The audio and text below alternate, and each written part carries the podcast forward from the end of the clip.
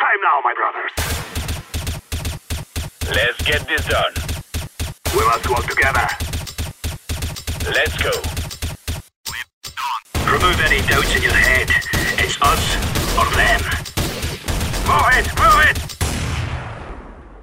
Salve, salve, rapaziada. Boa noite para quem está assistindo a gente agora ao vivaço na Twitch. Bom dia, boa tarde também, boa noite, por que não? Para quem está ouvindo a gente pelo podcast, que está aí nas principais plataformas que a gente já tem no mercado.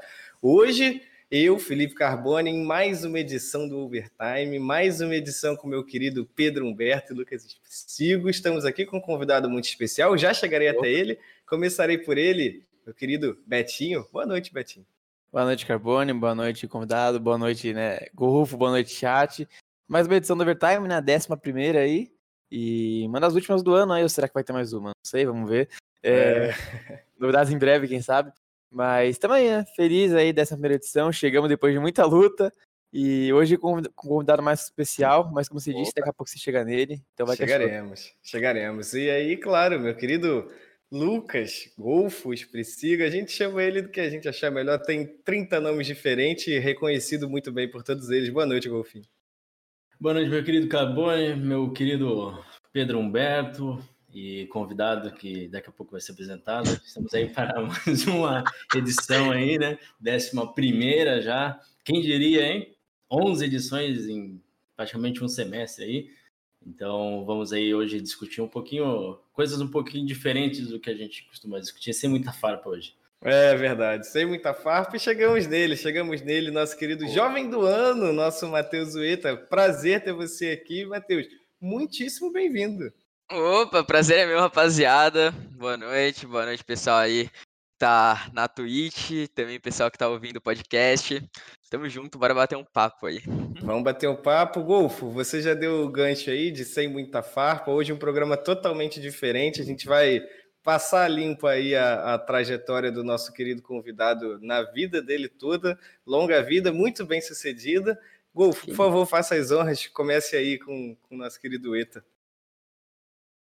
Então, Eta, é, começando aí, né? Eu acho que é, para a maioria das pessoas, talvez aí do mundo do entretenimento, dispensa apresentações, né? É, o que você já fez na TV, o que você é, já, os trabalhos que você já fez, mas a gente sabe que o nosso cenário de CS ele é um pouco um pouco underground, né? Ele não acompanha tanto essas coisas. Então, se apresente um pouco aí é, para o pessoal, fale um pouco dos seus trabalhos que você já fez na TV, conta um pouquinho quem é o Matheus Ueta a partir Opa! Opa só vai travando no, no Só vai travando no finalzinho. Mas pode, é, pode se apresentar aí a parte do, do Matheus Veta ator aí, então.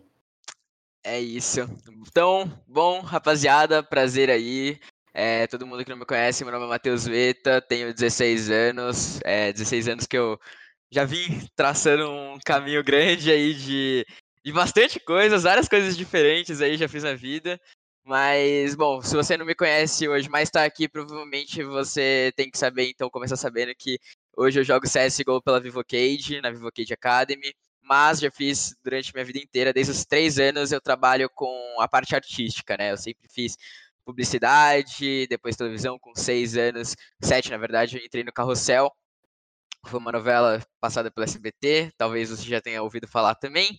E, bom, desde então eu não parei mais, sempre trabalhei com essa história de televisão, cinema, dublagem e muitas coisas aí já, já passei pela vida. Bastante coisa e sucesso em todas elas, né, Matheus? Ok, isso. Eu tenho uma, tenho uma curiosidade antes do, do Carbone puxar um pouco mais sobre. Fica à vontade, Betinho. No nosso mundo, digamos assim.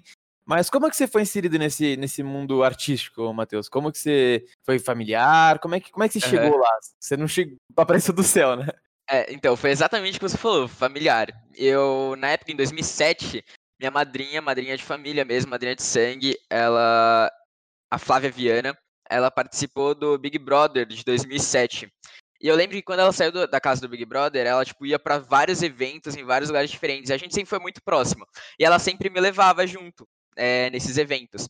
Eu chegava lá, eu era já uma criança, tipo, super falante, tipo, muito falante mesmo, com eh, que de três anos falava pra cacete e era japonês ruivo, assim. Aí o pessoal, tipo, os fotógrafos e tal, que estavam lá nos eventos, eles viravam e falavam: caramba, mano, tipo, é japonês ruivo, e falavam pra minha mãe, né? Tipo, por que, que você não leva ele para fazer publicidade?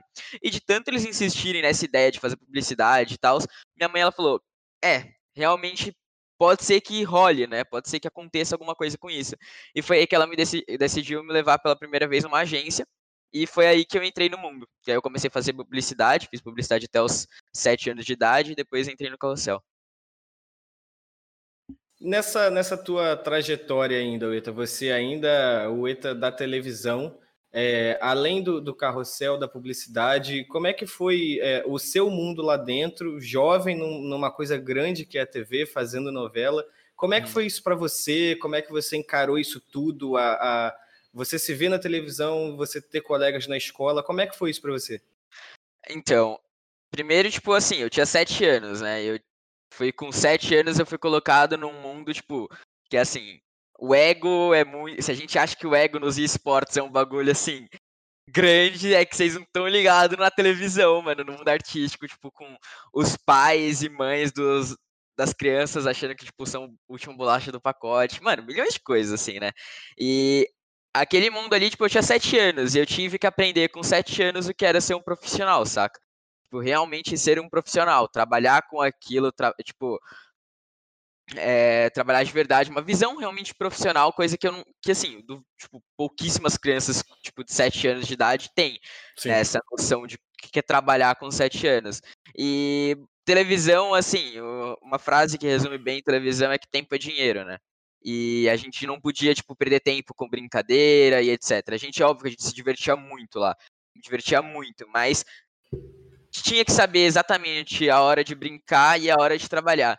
E como que você fala isso para uma criança de 7 anos que está meio com mais 15 crianças juntas, sabe? Tipo, eram 16 crianças trabalhando das duas até as 8, tipo, fazendo uma novela, é, numa sala de aula, tipo, conversando o dia inteiro, é, aprontando, fazendo loucura e, bom, foi muito louco, né? Mas você falando, tipo, de como conciliar a escola e tal, a gente sempre conciliou muito bem, porque na, na cabeça da minha família sempre foi o seguinte: escola é sempre primeiro lugar, sabe? Tipo, educação sempre foi muito primeiro lugar para minha família. Então, uhum.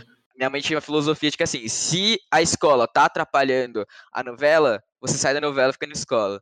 Se a, se a novela tá atrapalhando a escola, você sai da novela e fica na escola, tá ligado? Então, tipo, sempre foi assim. Aliás, é até hoje com o mundo dos esportes, é a mesma coisa. E eu sempre tive que conciliar muito bem, eu sempre soube conciliar muito bem até porque, tipo, eu tenho a facilidade de aprender uma coisa nova, sabe? Então, para mim foi, foi de boa, de conciliar a escola, tudo isso. É, eu tenho uma. Você falou um pouco do, da rotina, né? É, antes da gente até entrar mais a fundo no assunto, eu queria que você fizesse uma comparaçãozinha aí. A gente sabe que a rotina de jogador hoje também é muito puxado, e você citou, né, que a rotina de ator realmente é muito puxado. Se você fosse colocar hoje, é, meio que falar qual que você, sei lá, claro que você era menor né, de idade na época, mas qual que você acha que é um pouco mais puxada ou que mais cansativa? O que você acha? Acho que assim, é, hoje, se eu for falar, eu vou falar que mais cansativo é você ser ator é, na, rotina, na rotina artística, né? Por quê? É, porque é, era algo que me cansava um pouco, sabe? Tinha hora que, assim, me cansava um pouco, porque tinha hora que eu tava lá, às vezes, no, no quê? No palco do teatro, assim, tava no teatro, nos bastidores lá, tipo, pensando na hora que eu chegasse em casa jo para jogar, saca? Então, pra mim, aquilo ali era, um, era mais cansativo do que jogar hoje. Tipo, então, mesmo sabendo que para jogar, para ser profissional, você precisa estar no mais alto nível, é, manter um, uma consistência e um foco absurdo, e para isso você precisa treinar, treinar, treinar, treinar, treinar não tem como. Mesmo assim, não tem como eu falar que é mais cansativo do que, do que ser artista, porque para mim não é. Então. Justo, justo. Antes de, de passar a bola para o Golf, que eu sei que ele tem uma, uma pergunta para te fazer também, é, só para o pessoal que está acompanhando a gente, o Eta, eu vou falar um pouquinho das coisas que você já fez aqui. Se eu estiver errado, corrija, por favor.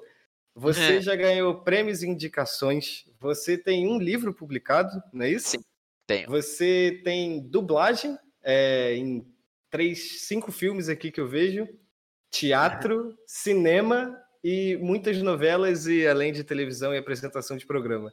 É uma uhum. carreira que você e aí você ainda adicionou agora esse, esse pontinho aí do, da vida do, do esporte eletrônico para você. Cara, eu digo que assim, com 16 anos é até inacreditável. Tem que com... colocar também que ele deu PlayStation para um bando de gente no Bom Verdade, verdade. Como é que é para você, cara? Você ter os 16 anos, você já ter criado essa maturidade profissional que acredito que cada trabalho que você tenha feito, você tenha amadurecido um pouquinho mais, você tenha crescido um pouquinho mais. Como é que é isso para você hoje? Você é, é, é porque eu tô ficando meio tiozão, né? Eu tô fazendo 28 anos. Então eu fico. Você ainda é uma criança, né? Você tem 16 uhum. anos ainda. Como é que é essa experiência para você, cara? Essa bagagem que você carrega? Cara, é assim, tipo, querendo ou não, eu, eu desde, desde sempre fui inserido nesse, nesse cenário de, de ser, ser artista, então eu tive que aprender, como eu disse, eu tive que aprender a ser um profissional. E para mim isso foi muito bom. É muito bom, tipo, hoje com 16 anos, é, saber que, assim, eu sei como é um ambiente profissional, eu sei como é trabalhar, coisa que você pegar, tipo, a maioria das pessoas de 16 anos não deve saber como que é, sabe? Tipo, como é realmente ter um trabalho, é, saber, tipo, entregar as coisas no prazo, da, do jeito certo, e saber ser comandado, saber que, tipo, tem sempre uma, tipo, a pessoa, se você não é o chefe do chefe, tem uma pessoa acima de você que vai te dar ordens, você precisa Sim. seguir, acho que isso é muito importante, né? Então, para mim é ótimo, na minha visão, algo muito bom. E, pô, eu fico felizão, né, de saber que de saber que assim, com pouco tempo de vida, né, 16 anos, eu ainda eu ainda não, tipo, eu já fiz muita coisa, já aprendi muita coisa, já Sim. criei, já vivi muitas experiências diferentes, já uhum. testei muitas coisas diferentes e já tenho uma noção assim do que, que eu quero para minha vida, do que, que eu gosto, do que, que eu não gosto, do que, que eu me sinto confortável fazendo. Acho isso é um privilégio, né? Legal, é... legal. Wolfinho, à vontade aí. Não, é que quando a gente fala né, de ah, uma pessoa tem uma carreira consolidada, consolidada em algum ramo e que larga parte disso para viver do sonho, sempre precisa daquela pergunta mais direta, né? O Matheus Ueta abriu mão de quê para viver do sonho de tentar o CS como é, a profissão talvez que ele mais queira no futuro, assim? Eu abri mão da minha zona de conforto. Porque eu odeio zona de conforto. Eu acho que assim, se você se, se, você se contentar com aquilo que é confortável para você, você nunca vai ser o melhor em qualquer coisa. Nunca. E eu, se eu fosse, se eu gostasse mesmo de ser artista, se eu, tipo, pra mim, fosse assim, minha, meu maior sonho, tipo, se eu se eu olhasse pro meu futuro, meu futuro eu tipo vi se eu ganhando um Oscar e não um Major, eu buscaria tipo o tempo inteiro ser o melhor naquilo. Mas quando eu olho pro meu futuro, tipo, foi até uma vez que, que vou até contar uma história que no, na minha última vez que eu entrei num, num palco na minha vida, que foi para apresentar a última fazer a última apresentação de Peter Pan, o Ricardo Lepra, que foi que é um cara que assim, ele literalmente pegou, falou assim: "Vem aqui comigo, vou te ensinar a jogar CS". Ele na, naquele último dia ele foi lá e me mandou uma mensagem falando assim, ó, seguinte, quando as, a cortina estiver fechando, você fecha os olhos e pensa o que que você quer, tipo, qual é o seu maior sonho a partir daquele momento? Tipo, qual é a sua meta a partir daquele momento? E tipo, eu fui lá, fiz o, fiz o espetáculo. Na hora que tava fechando, eu fechei o olho e. E o que eu, que eu me vi fazendo ali, minha maior meta, meu maior sonho sendo realizado era eu no palco do Major ganhando um Major. E aí é por isso que eu tenho a certeza de que sair da zona de conforto nunca foi tão bom. Sair de uma coisa que estava teoricamente consolidada, né? É uma carreira já trilhada, nunca foi tão bom e tão e tão esperançoso, assim, tipo, que eu tenho a certeza de que se eu for, se eu entrar num negócio para fazer aquela coisa, eu vou ser o melhor naquilo. E é por isso que eu tenho a certeza de que eu quero ser pró. Porque hum. acho que não tem meio melhor para me desafiar sempre a ser o melhor, né? Então o Matheus Veta se sentiria melhor é, erguendo um, a taça de um Major do que um Oscar aí. Sim, com certeza. É, já que a gente já até puxou um pouco para esse, esse assunto do CS, até complicado um pouco falar depois disso, mas é, como que foi a sua, sua entrada no, nos jogos, assim? Não no CS, né? É, digo o jogo em geral, assim. Desde criança você já tinha um videogame e já jogava? É, você era o cara que tinha aquele, sei lá, console e jogava? Você sempre foi o cara do PC? Como, como que foi o ETA entrando nesse, nesse mundo do, dos jogos? Uh, seguinte, o que aconteceu foi. Eu, primeiramente, meu primeiro contato com, com CS, aliás, o CS foi o primeiro jogo que eu peguei na minha vida e joguei, foi literalmente o primeiro jogo. Eu tinha, acho que 5, 6 anos, eu morava junto, eu morava, tipo, numa, na casa de cima do, do meu tio. E meu tio e meu primo, eles estavam naquela época que o CS 1.6, assim, era era incrível, sabe? Tipo, todo mundo jogava CS 1.6, época de Lan House e tal. E foi ali que eu tive o primeiro contato, porque meu tio e meu primo eles tinham. E aí eu jogava às vezes lá, quando eles não estavam fazendo nada, eu ia descer lá e jogava. Depois disso, eu parei. Depois de o quê? Uns seis anos eu joguei um pouquinho só e parei. E fui voltar a jogar agora na. Agora em 2018, no final de 2018. Na, quando eu voltei das férias da escola, eu voltei pra escola, meus amigos estavam todo mundo jogando. Literalmente todo mundo. E eu tava me sentindo excluído do grupinho, sabe? Tipo, eu falei assim, pô, calma aí, eu tô excluído do grupinho, não é legal isso aí não. Tipo, aí eu falei, o que, que é isso aqui? O que, que é CSGO? Eu tinha uma noçãozinha, mas nunca tinha nem jogado, nem pensava em jogar o jogo, né? E eu falei assim, pô, vou instalar, né? Vou baixar. Fui lá, comprei o CS. E no final de 2018 eu comecei a jogar. Tá, joguei, gostei, gostei do jogo. Mas assim, não era nada demais, sabe? Né, pra mim não, não era nada demais. E eu comecei, e eu. Depois é a época do Fortnite também, que aí eu joguei Fortnite por um bom tempo. E no, no sim, meio de 2019 eu comecei a focar no CS. Eu comecei a jogar CS bastante, assim. E aí no final de 2019 eu entrei na GC e comecei a jogar GC. Aí eu comecei a grindar GC e falei assim, pô, gosto disso, eu amo isso de verdade, isso aqui é o, é o que me faz bem, e eu quero ser profissional disso aqui. E eu, e eu tipo, era o quê? Level. Acho que 10, 11, acho que no máximo level 12, assim, na GC na época. Isso era o quê? Outubro, setembro. E aí eu falei assim, eu vou, vou virar pro disso aqui. Comecei a grindar GC e em janeiro eu peguei level 20. E aí foi ali que, tipo, peguei level 20 e tal, e fevereiro eu entrei para VK, porque eu tava procurando uma, uma org, né? Acho que isso aí é papo para depois. Acho que. A gente vai chegar lá um também. Não, a gente vai chegar lá também. Deixa eu te fazer uma pergunta. Você falou um pouquinho dessa tua entrada no CS. Na verdade, vão ser duas perguntas que eu vou fazer dentro de uma só. Nessa época que você começou a grindar o CS, etc., você ainda atuava na televisão? E a outra pergunta que eu quero fazer para você, a gente já viu que sua mãe está ali no, no chat ali da, é, da Twitch. É, a gente que acompanhou a votação, né, nós da Draft 5 de Jovem do Ano, a gente viu o quanto sua mãe é incrível e o quanto de apoio que ela deu para você nessa, é. nessa votação. Então eu acho que acredito que ela seja sua maior fã hoje.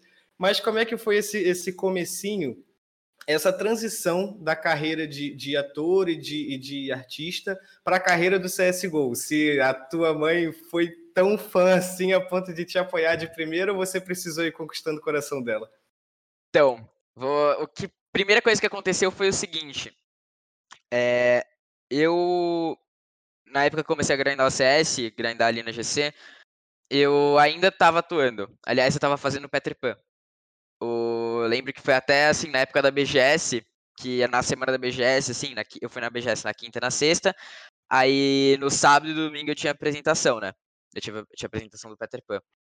E assim, nas, enquanto assim, na sexta eu tava lá o dia inteiro na BGS, é, vivendo o mundo do jogo, no sábado eu tava no mundo artístico, tipo, no Peter Pan lá, fazendo a última apresentação, minha última apresentação da vida no Peter Pan, sabe? Tipo, aquilo ali foi, foi realmente muito louco. Legal. Mas nesse começo, assim, minha mãe. No começo, na verdade, minha mãe não apoiou muito, sabe? Ela realmente não apoiava, ela não achava algo legal, ela tinha medo de eu, do vício, né? No, o pessoal chama muito de vício, sim, você sim. viciar em jogos. Minha mãe tinha medo disso, de eu não querer fazer mais nada da minha vida além de só jogar, sabe? E eu mostrei para ela que, na verdade, era muito mais do que isso, que existia um mundo profissional em tudo isso. Que existia um mundo que, assim, que o psicológico é muito bem trabalhado, que as pessoas realmente treinam para viver daquilo, as pessoas focam para viver daquilo. E eu mostrei para ela esse esse mundo, né? E foi aí que tipo, foi na BGS de 2018, na BGS de 2018, na verdade, a primeira BGS que eu fui, assim, de acabado de começar a jogar CS, ela falou, quero ir na BGS. Fui na BGS, ela viu, tipo, o brilho no meu olho, sabe? De quanto que eu amei aquele mundo. Aquele mundo que eu falei, mano, como que eu não sabia que isso aqui existia, saca? Como que eu não sabia que isso aqui era tão grande? E aí ela começou a acompanhar, mas não dando muito apoio. Em 2019 eu apresentei para ela a Fúria, que minha mãe é simplesmente apaixonada pela Fury, pelo exemplo de organização que eles são. Tipo, ela acha muito legal o quanto eles são organizados como organização, como eles são, tipo, uhum. tipo, uma puta de uma organização, literalmente, uhum. né? E foi. E foi, e, tipo, apresentando a Fury, apresentando os textos do Jaime para ela, os textos do Akari, ela se apaixonou pelo, pelo universo e hoje ela gosta mais de CS do que eu, tá ligado? Mas a mãe é tão apaixonada no CS quanto. Tipo, ela assiste CS o dia inteiro, tipo, ela curte muito o mundo, né? Ela não sai do Twitter também. Ela, ela vive também porque ela sempre me apoiou em tudo que eu sempre, que, tudo que eu fiz, né? Sempre, sempre, sempre. E nisso não foi diferente. Ela viu que, eu, que isso aqui é o que eu quero pra minha vida e ela falou, então eu tô com você nisso. Maneiro, maneiro. É, isso pra, pra gente, né, pra comparação, né, Ueta, a gente, na DreamHack Rio lá, a gente te chamou para fazer uma brincadeira lá que era o Ask Five, não sei se você lembra. Lembro, lembro. E daí ele até brincou assim, pra galera que não, não chegou a ver, né? Nos bastidores ele até brincou com a gente, ah, mas eu não manjo nada, tipo, tô começando agora, tô começando a acompanhar agora. e tipo, pra, pra galera ter noção também da, da diferença, né? Aquele UETA lá de abril de 2019, com certeza nem se compara ao UETA de agora, né? Que tá muito mais inserido no cenário, que tá muito mais tempo acompanhando. Então é legal ver essa diferença né, de, de mentalidade. A pessoa, quando ela entra numa coisa e vai de cabeça mesmo, ela, ela vai Sim. longe. Né? É, isso aí é algo que eu sempre falei, assim, tipo, de. O pessoal me pergunta, nossa, mas como você conseguiu, tipo, em um ano sair do level 13 e chegar na Liga Delta, tá ligado? Aí eu falo assim, cara, eu simplesmente entrei de cabeça no negócio. Falei assim, é isso que eu quero, então é isso que eu vou fazer e, e treinei o suficiente para que isso acontecesse. É, eu vou, vou puxar um pouco lá para a época de 2018, mas antes só queria falar que sua mãe estava aqui no chat. Ela falou que lá no começo você era muito ruim jogando. Era tava brincando aqui no chat. eu era horroroso. Falou que era muito brava com você jogando e corria atrás de você. Mas... Pense bem, cara, pense bem, podia ser igual eu. Eu era ruim quando eu comecei e sou ruim até hoje. Então... Não, meus amigos jogando é uma beleza. No começo parecia ruim, agora parece que tava no começo. Né? exatamente. exatamente.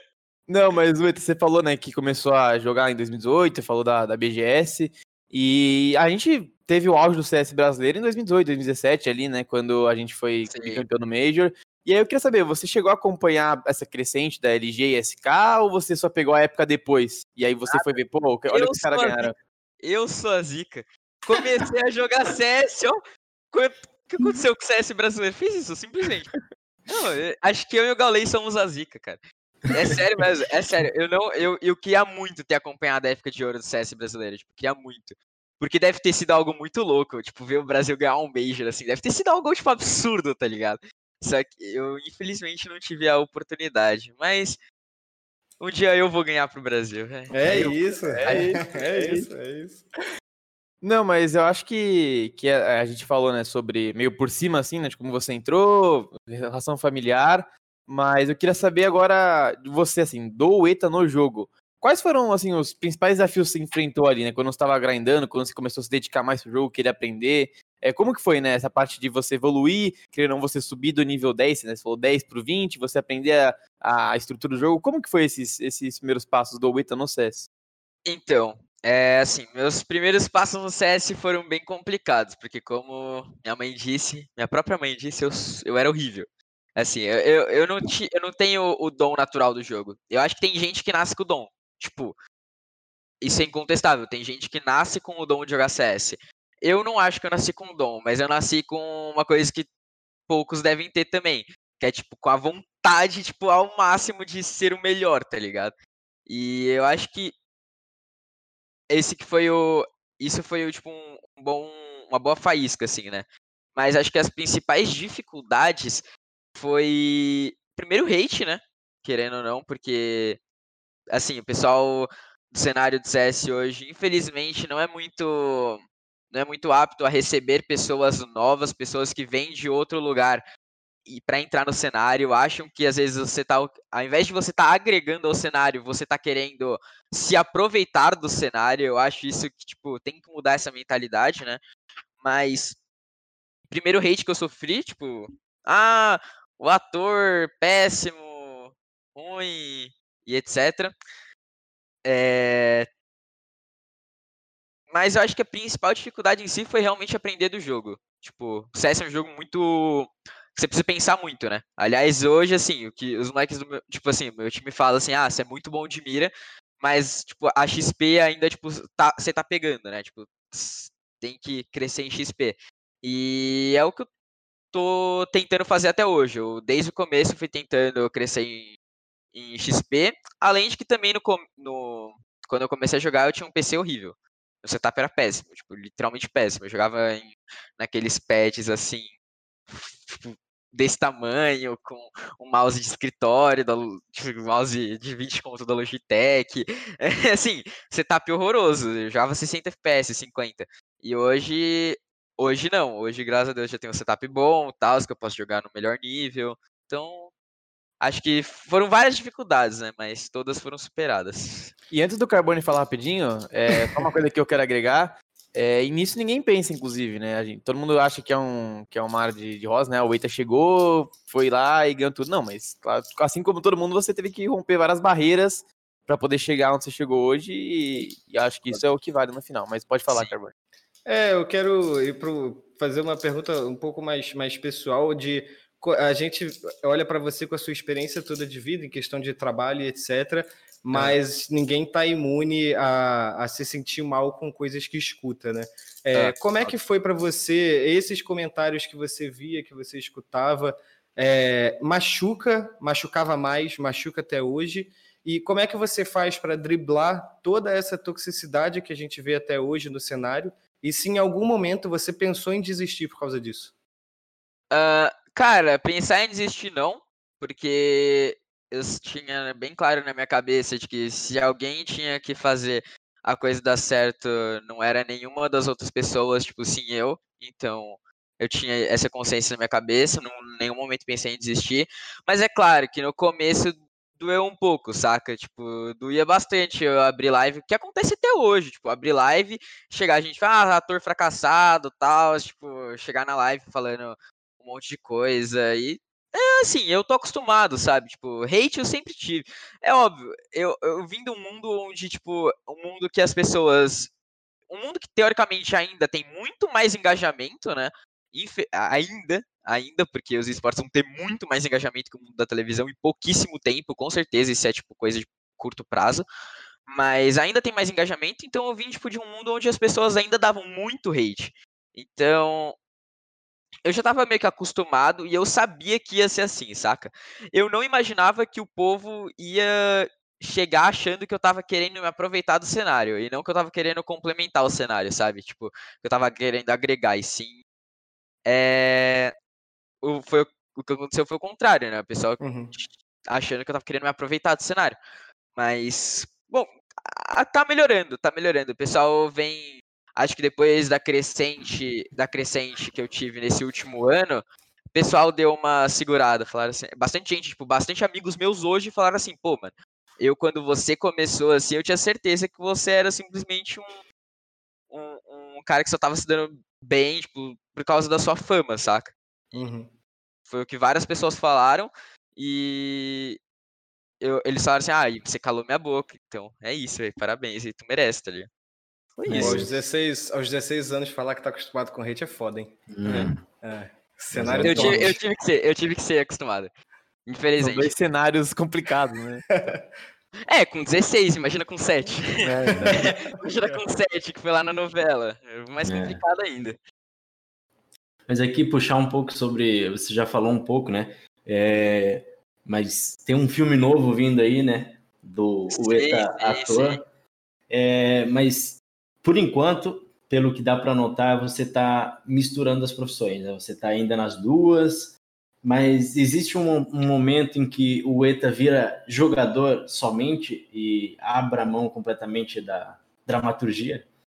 Então, eu vou ser bem sincero para você, assim, tipo, esse filme eu fiz pelo seguinte motivo, porque, assim, eu tá, a gente tava, a gente tá nesse momento de pandemia, né? O filme, aliás, foi gravado durante a pandemia, tipo, com uma equipe totalmente reduzida e tal.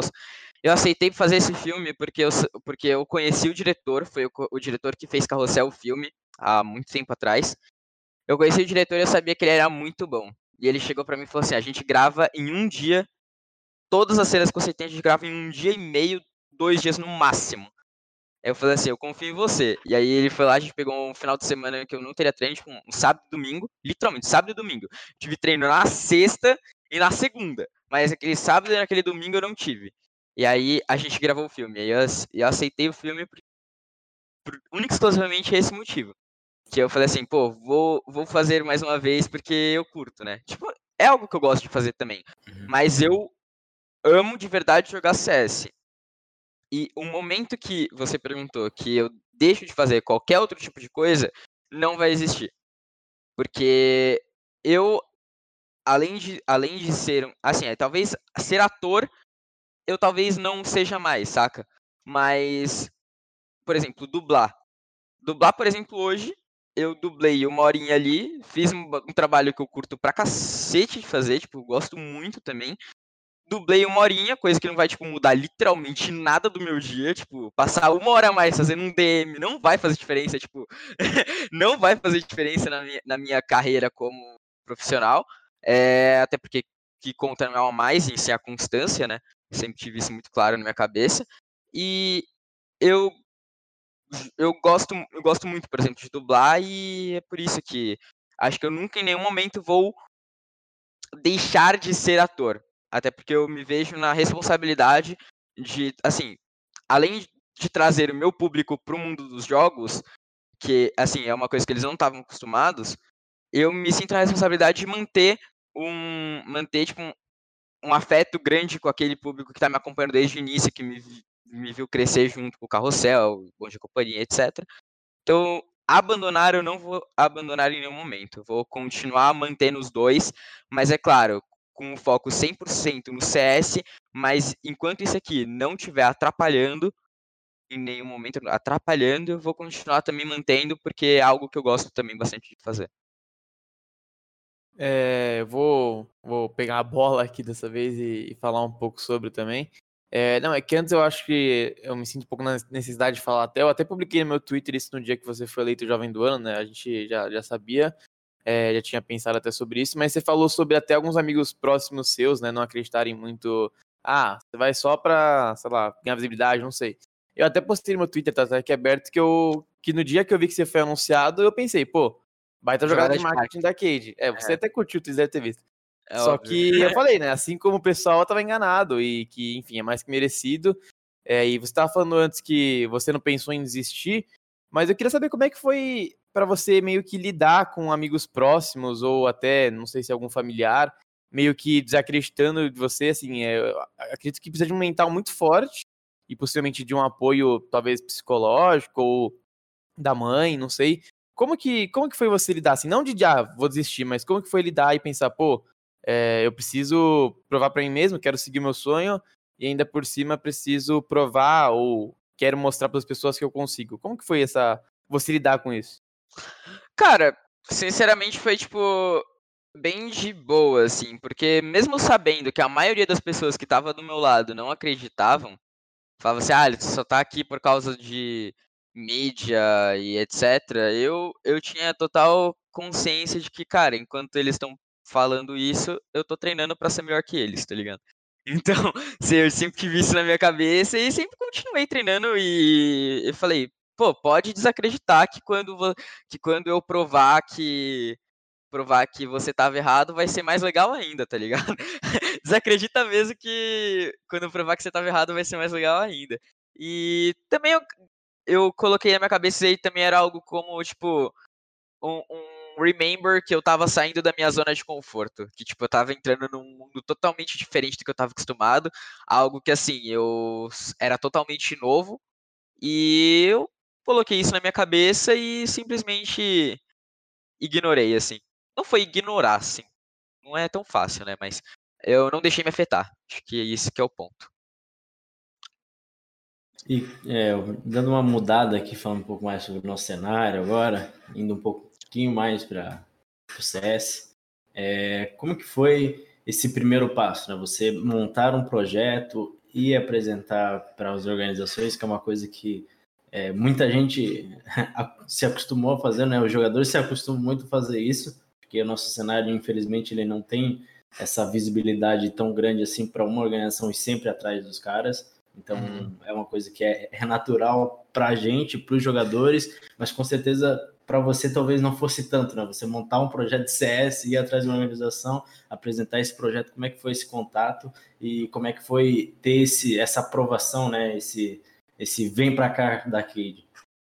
Então, é, eu eu que eu montei, tinha um time, né? Eu montei um time primeiramente, no começo do ano, eu tinha montado um time, eu tinha falado assim, cara, esse time aqui, gostei da rapaziada, a galera tem o foco, tem a vontade, eu falei, vamos para cima. E quando eu falei, vamos para cima, eu falei assim, vou utilizar de uma das coisas que eu tenho ao meu favor, que é o que? Influência, mídia e coisa. Eu falei assim, vou utilizar isso para fazer com que o meu time consiga é, deixar de ser apenas um time que tipo vai se inscrever na liga aberta para jogar liga aberta, saca? Vou, vou apresentar isso para mais pessoas, assim, vou mostrar o meu time para mais pessoas. E foi aí que eu que eu fui saindo de organização em organização e fui mandando e-mails, fui tendo reuniões, fui marcando reuniões, fui conhecer organizações, apresentando o um projeto para o meu time para o meu time ter realmente uma organização e não ser apenas um fake, né? Ser apenas um no-org. E a Cade, na época, eles tinham me chamado, o Thiago Xisto, ele tinha chamado porque ele estava lançando um jogo na época, né? Que era o Avalon. E ele falou assim: é, Oi, Matheus, tudo bem? Tava querendo jogar, tá, tô querendo lançar um jogo e gostaria de chamar aqui para a gente conversar. E nessa conversa, ele me, ele me ofereceu para ser embaixador do jogo dele. Embaixador do do, do Avalon, né? Que, aliás, fui embaixador, mas, assim, eu cheguei para ele e falei assim, ó, seguinte, não quero me envolver com nenhuma organização se não for para para adotar o meu time para ser um time academy, etc. Ele falou assim, pô, meu, a gente tá acabando de fechar projeto do time academy de LoL e do time academy de Free Fire. E só falta o academy de CS. Ele falou assim, que a gente nem tinha pensado em fazer. Mas você trouxe a ideia. Você trouxe a ideia, você trouxe o negócio literalmente pronto para mim. Eu achei muito legal, vou aderir, né? Gostei da ideia, beleza. Falou assim, ó, seguinte, você a gente aceita vocês serem o nosso time academy e aceita ter você na organização junto com a gente. Aí eu falei assim, pô, da hora, eles aceitaram o projeto, eles tipo pegaram toda a estrutura deles, acreditaram no projeto. E eu acho que isso foi foi muito legal da parte deles, muito, muito. E eu desde então entrei na Cage e não saí mais. Tô há um ano lá já praticamente. Gost... Tipo, eles foram muito. Desde o começo foram muito profissionais, sabe? Tipo, foi muito importante. É, quando você foi anunciado lá na, na Cade Academy, né? Você foi anunciado com uma line totalmente diferente, né? Totalmente. Da line que você tá hoje. Eu até abri aqui pra não errar o nome de ninguém, mas foi anunciado com o próprio Lepro jogando, o VNE, Kill, Storm e o Kid Simon de coach. Sim. E hoje você tá com uma line com o Lin, Bruninho, Rox e Hertles, né? Como Sim. que você como que você achou esse quarteto? Eu, eu, realmente não, não me lembro se eles jogavam juntos. Como que foi para vocês montarem esse time que joga hoje pela Vivo Cade Academy? Foi você que foi atrás ou foi indicação esse, de alguém? O segundo time? É, o segundo time. Então, o segundo time foi o seguinte, é, a gente eu tinha acabado de sair do, da, da VK Academy, tipo, aquele time lá tinha miado, o pessoal decidiu não renovar o contrato com a organização, e eu, como a Cade adotou desde o começo, eu falei assim, meu, não vou sair, não vou sair da Cade. Eu, eu curto muito a organização, vou continuar lá. E eles falaram assim: ah, a gente vai sair, beleza, cada um foi pro canto, alguns pararam de jogar, outros, outros continuaram e pararam depois. Mas eu continuei dentro da Cage. E eu tinha o aval do Eduquim, eu tinha o aval dele de de montar uma line de novo. Ele falou assim, pô, você quer continuar com o projeto? Eu falei assim, eu quero. Aí ele falou assim, então monta uma line de novo, que a gente confia em você e a gente adota a line de novo. Eu falei, beleza, curti. E, de, e aí eu fui, sem falar disso nem nada, eu recebi convite para testar no time do Lin e do Bruninho na época. Era o time do era Lin, Bruninho, Raleva e Fázio. E eles me chamaram pra testar. E eu falei, beleza, vou fazer o teste. Eles gostaram de mim e eu entrei no time. E depois o, a gente parou com aquele time lá, a gente, tipo, jogou acho que o quê? Umas, cinco, umas três, quatro semanas juntos. E a gente parou e fomos pro Valorant, jogar uma semana de Valorant. Odiamos o jogo.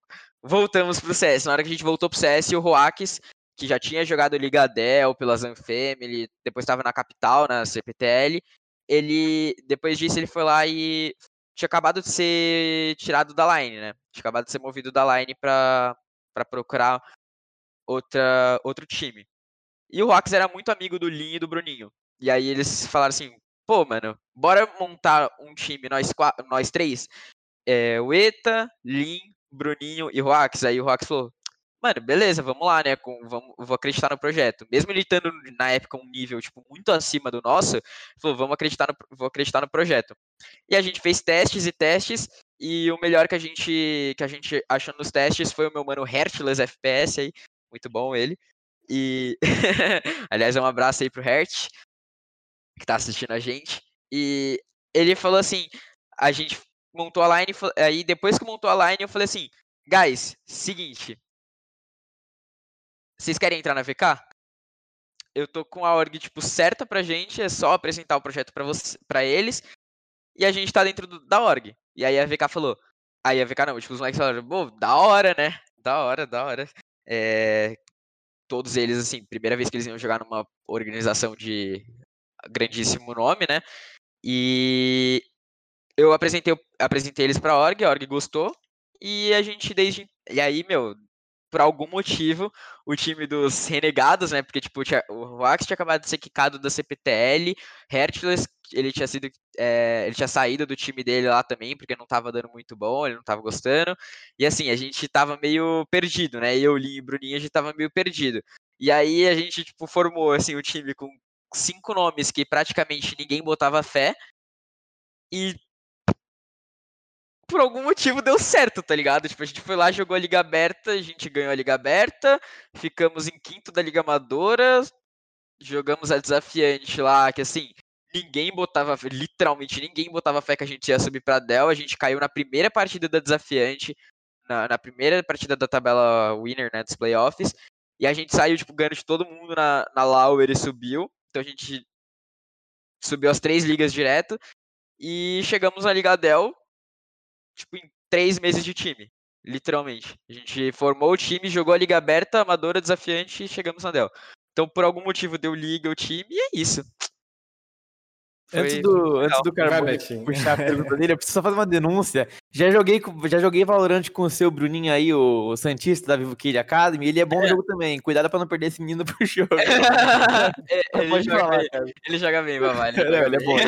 Fui carregado. Não, eu, vou, eu ia falar algumas coisas. A primeira é que se eu fosse o Eto, eu dava um salve aí na, no treinador que tá no chat aí, que se você não falar dele, eu acho que você vai treinar uma hora de utilitário em janeiro, de acordo com o que, que ele falou ali. Pelo amor de Deus, velho. Salve aí pros caletetas. salve. E eu quero, eu quero fazer duas perguntas, na verdade. A primeira delas é o, o Pumba, né, que é o nosso editor-chefe do Valorant Zone. Ele pediu, ah, você deu o gancho do, do Valorant, então eu vou aproveitar e falar também. É, se, você, se você chegou a pensar em uma transição para o Valorant, você falou que odiou o jogo, né? Mas antes disso, você chegou a cogitar uma transição para o Valorant e depois disso, nesse novo projeto é, que você abraçou com os meninos na, na, na, na, na Academy, né? De novo. O que, que mudou desse segundo projeto para aquele primeiro que a gente falou no começo da conversa? Uh, então, eu pensei sim em migrar, quando a gente terminou o primeiro time lá, foi literalmente em maio ali, quando eu tava saindo o beta do Valorant, e eu no primeiro dia de beta já tinha conseguido aqui, eu joguei. Assim, sinceramente, eu joguei o jogo assim, a gente, como a gente era pessoas que ah, jogavam bem o CS, né? teoricamente jogavam bem, tipo, nada comparado a hoje, né? Mas jogavam o CS e eu comecei a jogar assim. E, cara, a gente tava jogando bem, saca? A gente formou, tipo, um timinho ali no Valorant para jogar aquela primeira semana. Que era eu, Bruninho, o Raleva, que era do, da line antiga lá, da primeira vez que eu entrei no time. E, assim, a gente gostou dos jogos, mas, tipo, assim, é que eu, eu, eu sinceramente, sempre fui do CS. Eu, eu não consigo largar o CS, né? Mas eu cogitei pelo motivo de que a Riot é a Riot. E a gente não pode, assim, a Valve que me desculpa, mas não é zero comparação, assim, é tipo, literalmente não tem como falar, assim. Por exemplo, hoje, se não fosse a GC no Brasil, não teria cenário, tipo, algum, tá ligado? Aliás, se dependesse da, da Valve, não existiria cenário de competitivo de CSGO. Não existiria. Se não fosse uma Faceit lá fora, uma GC aqui no Brasil, não existiria cenário, simplesmente. E eu Só cogitei... falando aqui, né? Décimo primeiro convidado nosso e décimo, décimo primeiro mal da Valve, hein? Todo mundo, é uma. É incrível. Isso, cara. A Valve faz um serviço tão bom no CS, cara. ah, sim. Isso, serviço tão bom, criando skin, só se for, né? Que nem criar eles tá? criam. Que nem criar eles criam. Pega da comunidade, é verdade. Da comunidade, é, bota é a comunidade pra trabalhar e coloca no jogo, simplesmente. É isso. Mas assim, acho que não, por isso, por esse único motivo, eu pensei em migrar, assim. Mas eu amava CS. CS sempre foi meu jogo do coração. Joguei Valorant. A gente jogava bem? Jogava. Tipo, tinha tudo para dar certo? Tinha. Mas, mano, não tinha o tesão pelo CS, sabe? Não tinha o. Não tinha o... a mesma coisa, a mesma paixão que Faltava eu tenho paixão, CS. né? Isso que eu ia falar. Faltava paixão. E aí eu voltei pro CS uma semana depois, duas semanas depois de ter começado a jogar Valorant. É, e, Pode no, para concluir, e o a segunda pergunta eu tinha esquecido. É, o projeto da VK, o que, que mudou do primeiro para o segundo? Você viu coisas que poderiam ser mudadas de um para o outro? Como é que funcionou Sim. isso daí?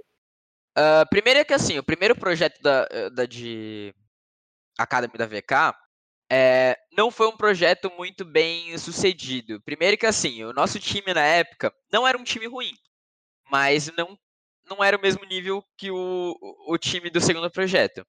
Mas mesmo assim, tinham é, pessoas que jogavam bem e tal, e que tinha total futuro, tipo, o mesmo futuro que a gente poderia ter que teve com essa segunda line, né? Mas o primeiro projeto ele foi meio que tipo. A VK não deu tanta atenção, sabe? Pro projeto em si. Não, não, não, não foi assim. Ah, meu. Igual foi o segundo projeto. Não teve tanta atenção. E eu, na reunião com o Eduquim, eu com, com o Eduquim, com o Diego com o Xisto que eu tive, eu falei assim, é o seguinte, não gostei disso, disso, disso, disso, disso, eu acho que deveria ser isso, isso, isso, isso, isso, e a VK falou assim, beleza, podemos fazer. E aí eu falei assim, então vocês vão fazer? Eles falaram, vamos. E eu falei, beleza, então vamos, eu vou montar uma line de novo e a gente vai fazer esse segundo projeto. Esse segundo projeto teve total apoio da VK, muito maior do que a gente teve no primeiro segundo projeto a gente teve acesso, a gente foi para GH, passar fez bootcamp lá. É, também o time foi mais sucedido, né? Então para VK foi algo um pouco melhor. Mas o segundo projeto foi bem melhor do que o, o primeiro, assim. Acho que foi algo muito mais profissional do que o, do que o primeiro projeto. É, já que a gente falou de VK1, VK2, digamos assim, né? E todo mundo sabe, né? Sua, sua evolução do nível 15, digamos, ao 20, acesso à Liga Dell, é, o Gol Fora também corrigir, mas Closed da Masters, né? Também, também chegaram. É, eu queria, queria saber como é que foi receber, depois de tudo isso, ah, é claro que a gente vai falar um pouco mais sobre isso mais a fundo, mas receber a notícia que você foi indicado para o prêmio Jovem Ano da Draft 5. Quando você, você soube, assim, quando saiu, eu acho que tava em stream até, né, quando você recebeu a Sim, notícia. sim, tava em stream, aliás. Como que foi receber essa notícia, assim? Cara, eu, assim, na hora que eu vi, eu falei, pô, da hora. Eu gostei muito, saca? Tipo, eu falei, caralho, mano, que legal, tipo, nem, que nem acredito que, tipo, um ano atrás eu tava jogando no, na a de challenge da GC, assim, no level verde lá, todo, todo, todo acabado lá no level verde, no fundo do poço. Aí eu comecei, tipo, eu falei, caramba, cara, que da hora, tipo, evolução em um ano, né? Tipo, ser reconhecido e tal, mas eu falei assim, eu não tenho a menor chance de ganhar isso. Tipo, falei, mano, nunca que eu vou ganhar isso. Tipo, concorrendo com o Lato, com o Try, tá ligado? Eu falei, mano, não tem nem como ganhar isso. E depois que eu fechei a stream e eu realmente fui ver, eu falei, eu comecei a pensar, mano, a votação é popular. Pá, eu comecei a ligar os pontinhos e falei, mano, tem muita chance de eu ganhar Tem um isso. sonho, tem um sonho. Tem uma grande chance de eu ganhar isso aqui. Aí, acho que foi. fo- Eu fiquei muito feliz pelo reconhecimento em si, mas no primeiro momento eu não tinha. Eu, na minha cabeça, não tinha a menor chance de ganhar, saca? Então, meio que foi tipo assim, ah, legal, mas assim, não vou ganhar, então tá de boa, eu vou, vou, vou divulgar e tal, mas é isso. mas Fico feliz pela, pela indicação e por ser, pelo reconhecimento. Acho que foi isso. Pessoal, antes de falar, né? Cuidado aí com o preconceito aí com os level verde e azul aí, que o Carbone aí vai ficar triste daqui a pouco. Não, que Ué. isso, que isso. O level verde da- é que o level verde da GC, vou falar bem real pra você, é o level mais difícil do CS, velho. É.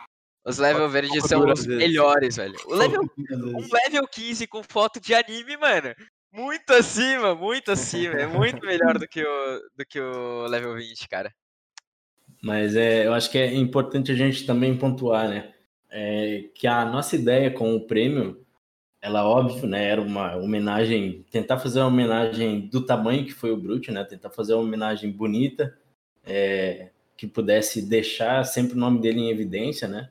É, que eu acredito que todo mundo entende a importância disso. É, mas também era trazer um pouco da ideia dele, né? Que ele sempre foi um, um cara que, tipo, além de ser uma pessoa sensacional, ele sempre foi um menino sonhador, né? Um menino que é daqueles que vive o sonho desde fazer um fake, começar a jogar Open Qualify, começa a aparecer e ele sempre foi é, esse cara que dava de tudo para tentar uma coisa, algum sucesso no CS, né?